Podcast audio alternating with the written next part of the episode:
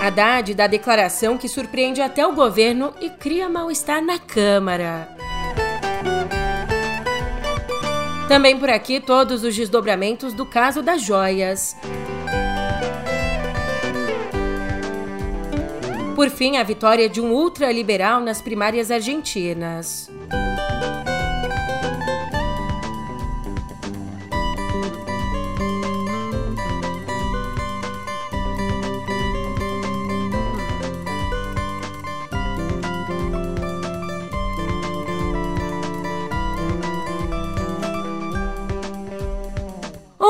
Ótimo dia, uma ótima tarde, uma ótima noite para você. Eu sou a Julia Kerk e vem cá, como é que você tá, hein? Nessa terça, fala a verdade, você tá bem? Eu tô. Eu tô bem, bem acompanhada porque eu tô com você. Se fosse depender aí das outras companhias, ih, você já vai entender no pé do ouvido. E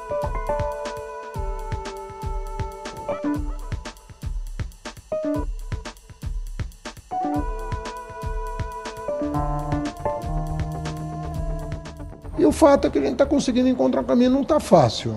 Imagina. Não pensa você que está fácil. A Câmara, assim, ela está com um poder muito, muito grande e ela não pode usar esse poder para humilhar Claro. o Senado e o Executivo. Mas, de fato, ela está com um poder assim, que eu- eu nu- nunca vi na minha vida. Eu Nunca passei teve. nove anos em Brasília. Nunca houve. No pri- primeiro go- governo Lula, segundo, primeiro da Dilma, nunca vi nada parecido.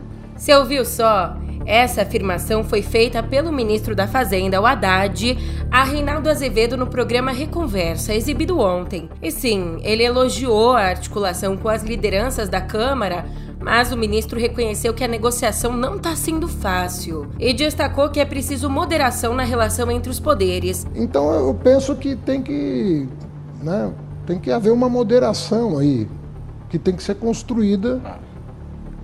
Um diálogo. Ela ainda não está.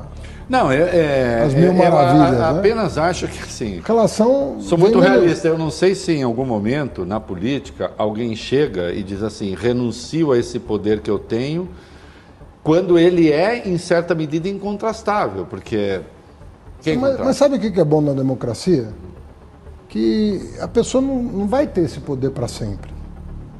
Pode- a, a instituição pode até ter, mas você não sabe na mão de quem ela vai estar daqui dois anos, daqui quatro anos, daqui dez anos. Já sobre a, digamos, boa relação com o presidente da Câmara, o Arthur Lira, o Haddad disse bem assim: a gente só aparece sorrindo, mas às vezes há debate acalorado.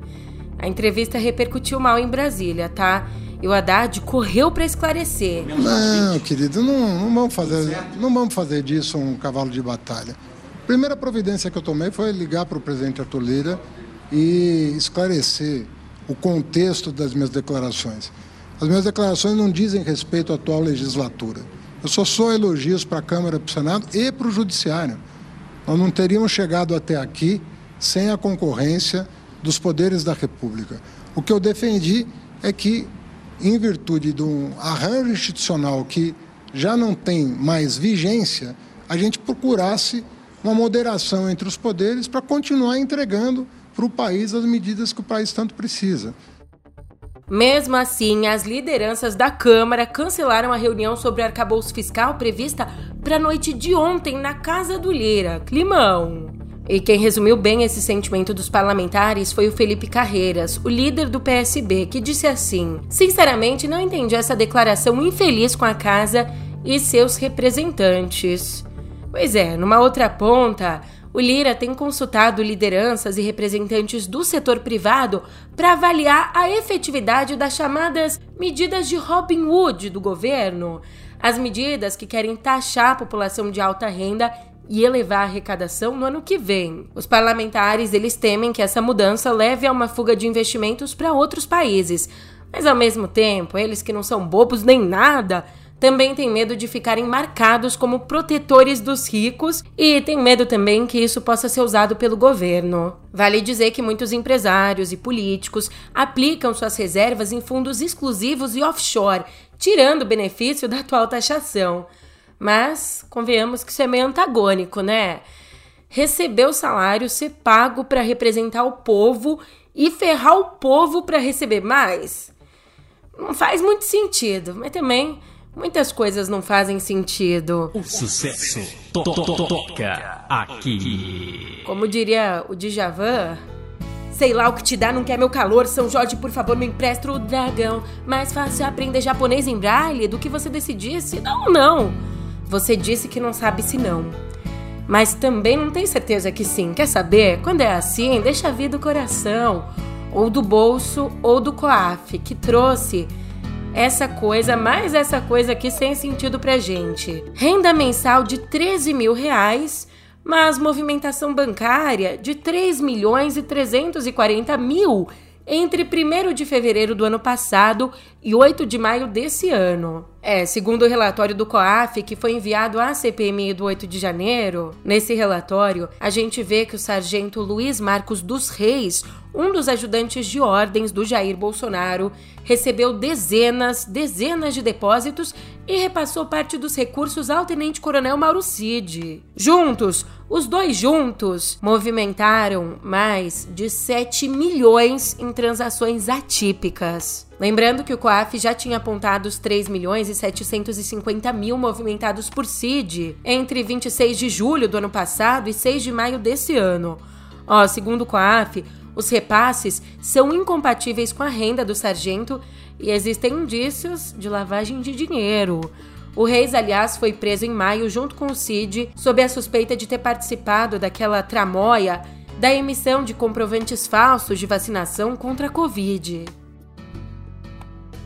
E a CPMI também identificou nos e-mails deletados por Cid que, em ao menos quatro ocasiões em que se viu pressionado por derrotas políticas e judiciais, o Bolsonaro teve encontros fora da agenda oficial com os ministros do Supremo Cássio Nunes Marques, André Mendonça e Gilmar Mendes. Que levanta vários questionamentos, né? Já no caso das joias, prova contundente. É dessa forma que a Polícia Federal está investigando o recibo de recompra de um Rolex nos Estados Unidos em nome do advogado Frederico Wassef. Como esse cara consegue estar tá envolvido em todo o rolo, né?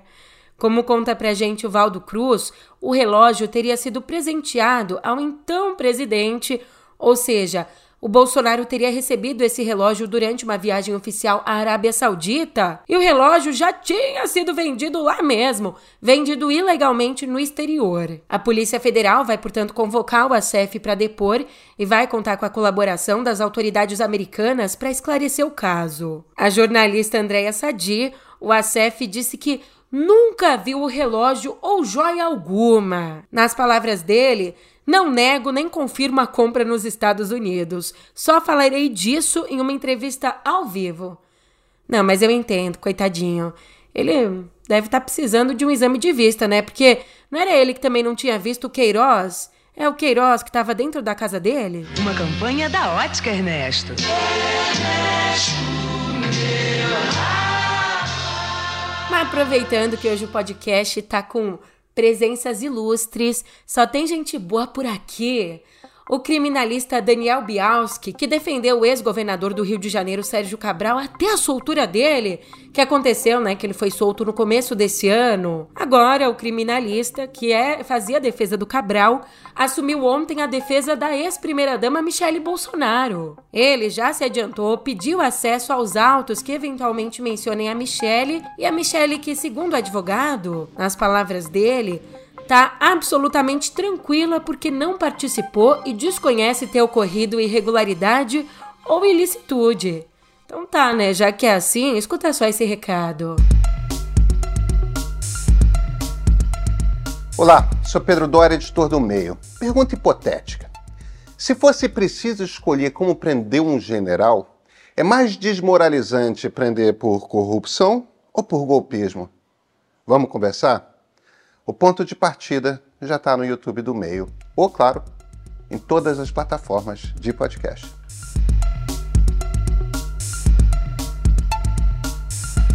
Voltando ao noticiário, a gente cai em Roraima, porque o Tribunal Regional Eleitoral de lá anunciou ontem a cassação do mandato do governador Antônio Denário. Ele teve o mandato cassado porque distribuiu cestas básicas durante as eleições do ano passado. E por conta disso também o Denarium vai ter que pagar uma multa de R$ 106.410. Aliado de Bolsonaro, o Denarium vai recorrer da decisão no TSE. Até que o resultado final seja proferido, existe um caminho. Ele continua no cargo até então, continua no cargo para o qual foi reeleito com 56% dos votos. E aí, se o TSE confirmar a sentença, novas eleições vão ser convocadas. Vale dizer, o Denarium já esteve envolvido em outros escândalos, como a eleição da mulher dele, a Simone, para o Tribunal de Contas do Estado, colocando ela como responsável ali por fiscalizar as contas da gestão do marido. Além disso, ele também esteve envolvido na venda de um avião já apreendido por suspeita de uso em garimpo. Enquanto isso, a irmã dele, a Wanda Garcia de Almeida, foi alvo de uma operação da Polícia Federal contra a venda ilegal de ouro. Cara, com essas visitas aqui eu tô até me sentindo do lado do Brasil que não existem regras, sabe? Para aquela galera, população bem específica, que as leis não valem de nada, só de vez em quando, quando não interessa mais que elas são jogadas no fogo.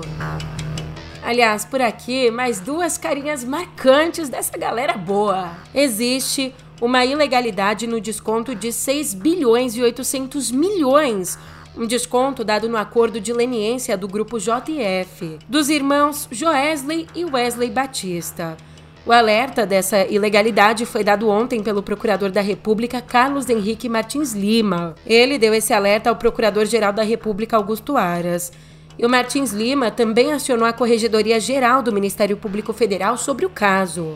Pois é, o coordenador da 5 Câmara de Coordenação e Revisão do MPF, o Ronaldo Albo, atropelou dois colegas e aprovou em junho a redução da multa de 10 bilhões e 300 milhões para 3 bilhões e 500 milhões, fazendo questão de manter o novo acordo sob sigilo ao encaminhá-lo para a justiça. Uns descontos assim o Serasa não quer me dar, né? Falido! Oh, deixa eu me comportar aqui porque tem mais uma pessoa célebre. Deltan Dallagnol, ele que teve o mandato de deputado federal cassado.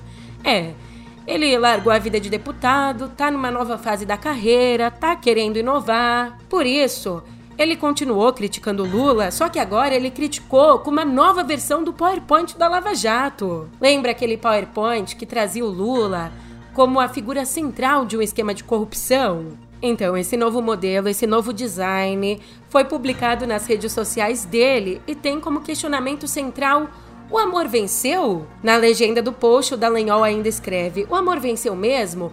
Do cárcere à presidência, Lula revela seu verdadeiro caráter e intenções a cada falha e atitude desastrosa. Qual fala de Lula foi a pior na sua opinião? Me conte nos comentários. Ele quer que a gente conte, mas eu nem te conto, tá? Menina, em março do ano passado, Dallagnol foi condenado a indenizar Lula em 75 mil pelo primeiro PowerPoint. Xiii. Deixando a bagunça do Brasil no Brasil, cruzando as fronteiras agora. Javier Milei, o candidato ultraliberal que venceu no domingo as prévias das eleições presidenciais argentinas, tem como plataforma econômica dolarizar o país e fechar o Banco Central, até por isso, a vitória dele gerou uma resposta imediata ontem. O Banco Central elevou a cotação do dólar em 22% para 350 pesos e deve mantê-la travada até as eleições, também aumentou a taxa de juros em 21 pontos percentuais para 118%. No mercado paralelo, o dólar abriu em alta de 11%, cotado a 670 pesos, enquanto os principais títulos da dívida externa do país caíam mais ou menos 12% no meio do dia. Então, com a liderança na disputa, com 30% dos votos, o candidato único da coalizão La Libertad Avanza foi chancelado como de fato competitivo e viável, atraindo até mesmo o voto de protesto e do interior. Só que a vitória dele chegou até aqui, tá? A vitória dele nessa primeira etapa deixou Brasília em alerta. Teme-se um retrocesso na integração regional com a paralisia do Mercosul. Se ele chegar de fato à Casa Rosada, a Argentina daria uma guinada para um terreno desconhecido, impactando a política de integração que ganhou força com a vitória de Lula e com a proximidade dele, do nosso presidente, com os líderes da esquerda aqui da região. Mas, Julia, quem que é esse cara que tá vencendo lá na Argentina? O economista de 52 anos está no primeiro mandato dele como deputado e virou um fenômeno político. Seu partido tem só dois anos, dois deputados, nenhum senador, nenhum governador, nenhum prefeito. E aí que a retórica dele anti-esquerda e anticomunista, assim como a demonização do sistema político, você já ouviu isso em algum lugar, né? Esse, essa retórica dele coloca esse candidato ao lado de Donald Trump e Jair Bolsonaro no espectro ideológico.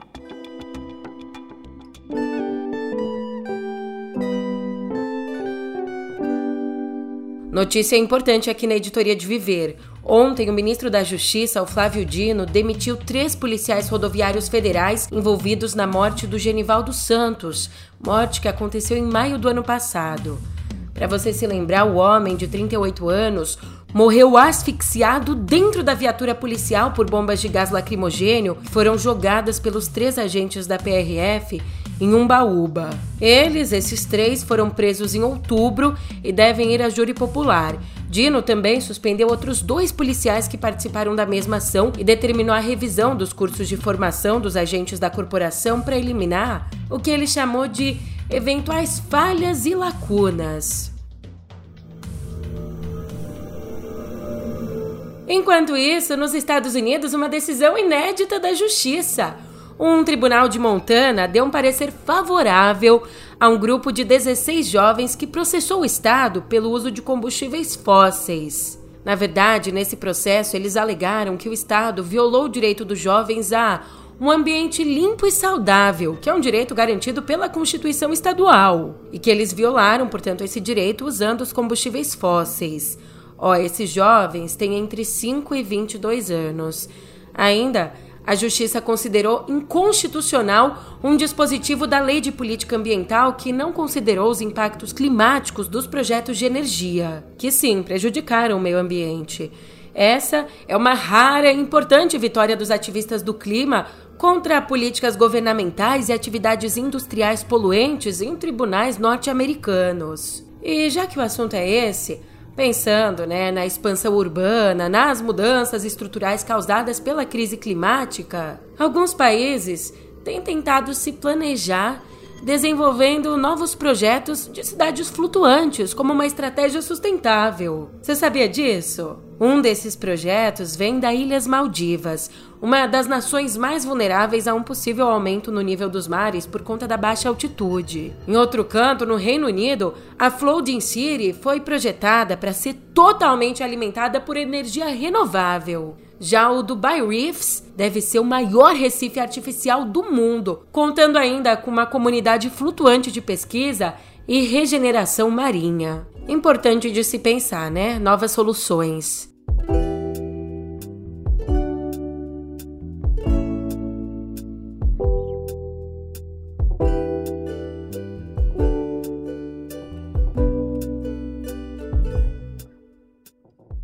não seria diferente. Gramado é, é a alma viva né, desse movimento cultural, dessa afirmação da cultura, independente de várias tempestades que passamos, como na era da ditadura, aqui foi a nossa tribuna, onde a gente era recebido pelo gramandense, pelo rio grandense, pelo povo do Brasil que vinha aqui para ouvir os grandes cineastas, Leon Richman, Cacá Diegues, por aí vai. Toda vez que eu venho aqui, é o 51 Festival de Gramado, que eu já venho mais de 40 anos nesse festival, é sempre uma alegria, é sempre uma festa, porque a cultura é uma festa. Foi assim que o Antônio Pitanga definiu anteontem a emoção de participar do Festival de Cinema de Gramado. O Pitanga está no elenco do filme Tia Virgínia, de Fábio Meira, estrelado por Vera Holtz, Luiz Cardoso e Arlete Salles. Esse longa aqui traz uma história ele conta os conflitos de uma mulher que envelheceu cuidando dos pais enquanto as irmãs seguiram com suas vidas. Esse longa foi exibido na noite do domingo e aplaudido três vezes durante a projeção. O Festival de Gramado vai até o próximo domingo. Lá fora, o cenário está mais complicado.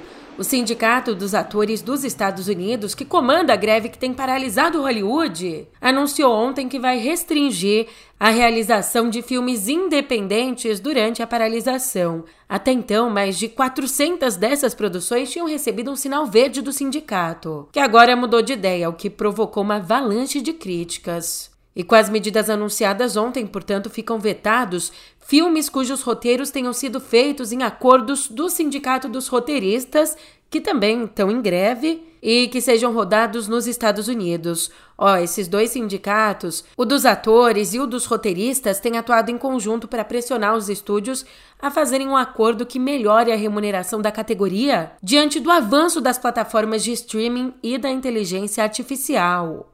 Só que tem mais gente trupicando, viu?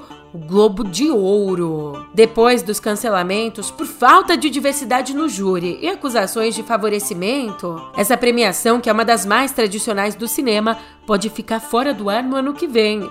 É, a organização do evento rompeu o contrato com a NBC e ainda não conseguiu uma outra rede ou plataforma que aceite transmitir a entrega né, dos prêmios. A entrega que inicialmente está marcada para o dia 7 de janeiro. Ninguém tá querendo, sabe por quê? Por conta do preço cobrado, estão cobrando caro.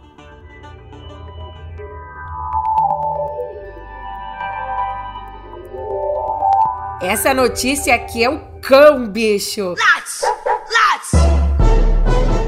A Xiaomi anunciou ontem a segunda geração do seu cão robô, o CyberDog 2.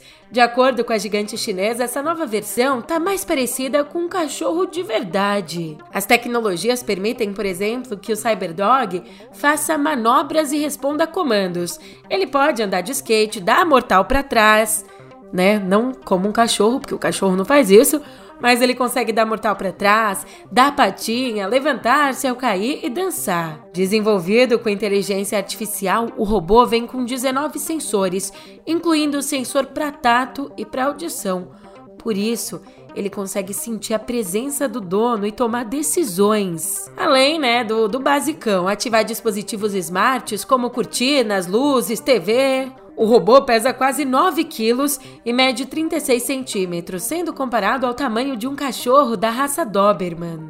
E no quesito visão, ele tem uma câmera com inteligência artificial de 13 megapixels, uma câmera de RGB de 1 megapixel e uma câmera olho de peixe. E esse novo modelo, Cyberdog 2, o filhotinho, a gente pode falar assim, ele vai ser vendido na China por 13 mil yuans, mais ou menos 8.800 reais. Assustador, né? Eu não tô nem falando do preço, que também.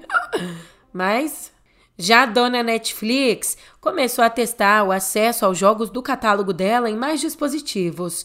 Ou seja, além dos celulares e tablets, os games agora também vão ficar disponíveis em smart TVs e computadores, com transmissão em nuvem. Essa novidade vai ficar primeiro disponível para um grupo de assinantes no Canadá e no Reino Unido. E aí os usuários selecionados vão ter acesso aos games em TVs, PCs e Macs por meio do site da Netflix, em navegadores compatíveis. Julia, mais jogos da Netflix? Que que é isso? E tá atrasado, hein? Tá atrasada, minha amiga. Eu também não sabia, tô brincando, mas o serviço de jogos da Netflix foi lançado em novembro de 2021 como um benefício gratuito para os assinantes e hoje em dia 70 jogos estão disponíveis no catálogo. Essa aqui, essa aqui vai facilitar a vida de uma galera, essa notícia aqui, hein? O WhatsApp vai colocar uma tela de bloqueio com senha para proteger as conversas na versão web, quando a gente acessa o WhatsApp no computador, sabe? Bem, por enquanto a novidade está disponível só para a versão beta do aplicativo para um grupo restrito de usuários. Mas a expectativa é que esse recurso chegue logo logo para todos os usuários, assim que os testes forem concluídos. E como é que vai funcionar? Ao definir o bloqueio, o usuário deve escolher uma senha com pelo menos seis caracteres e definir um tempo de bloqueio a partir de um minuto. Ou seja, eu deixo ali meu computador dando mole durante um minuto, a tela bloqueia e pede a senha. Posso colocar um minuto, dez minutos, o tempo que eu quiser. E o objetivo dessa nova funcionalidade, como você pode imaginar, é oferecer uma camada de segurança extra para proteger a conta de quem usa o WhatsApp no computador, né? Segurança sempre é bom, descanso sempre é bom. Por isso, eu tô segura aqui no conforto do meu lar e agora eu vou descansar. Obrigada pela companhia e a gente se encontra por aqui amanhã, hein? Te espero. Até lá.